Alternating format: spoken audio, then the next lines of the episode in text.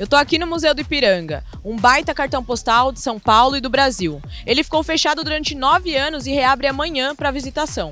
E agora eu te conto três novidades que você encontra por aqui e ainda como você pode visitar de graça.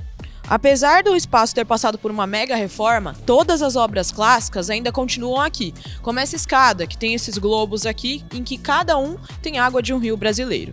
2.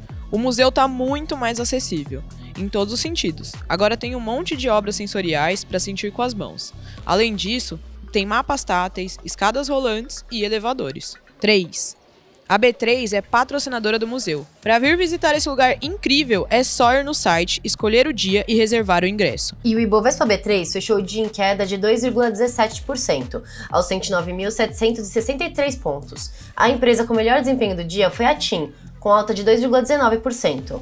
O dólar fechou em R$ 5,22 e o euro em R$ 5,17. Não se esqueça de seguir a B3 em todas as redes sociais. Boa noite, bons negócios.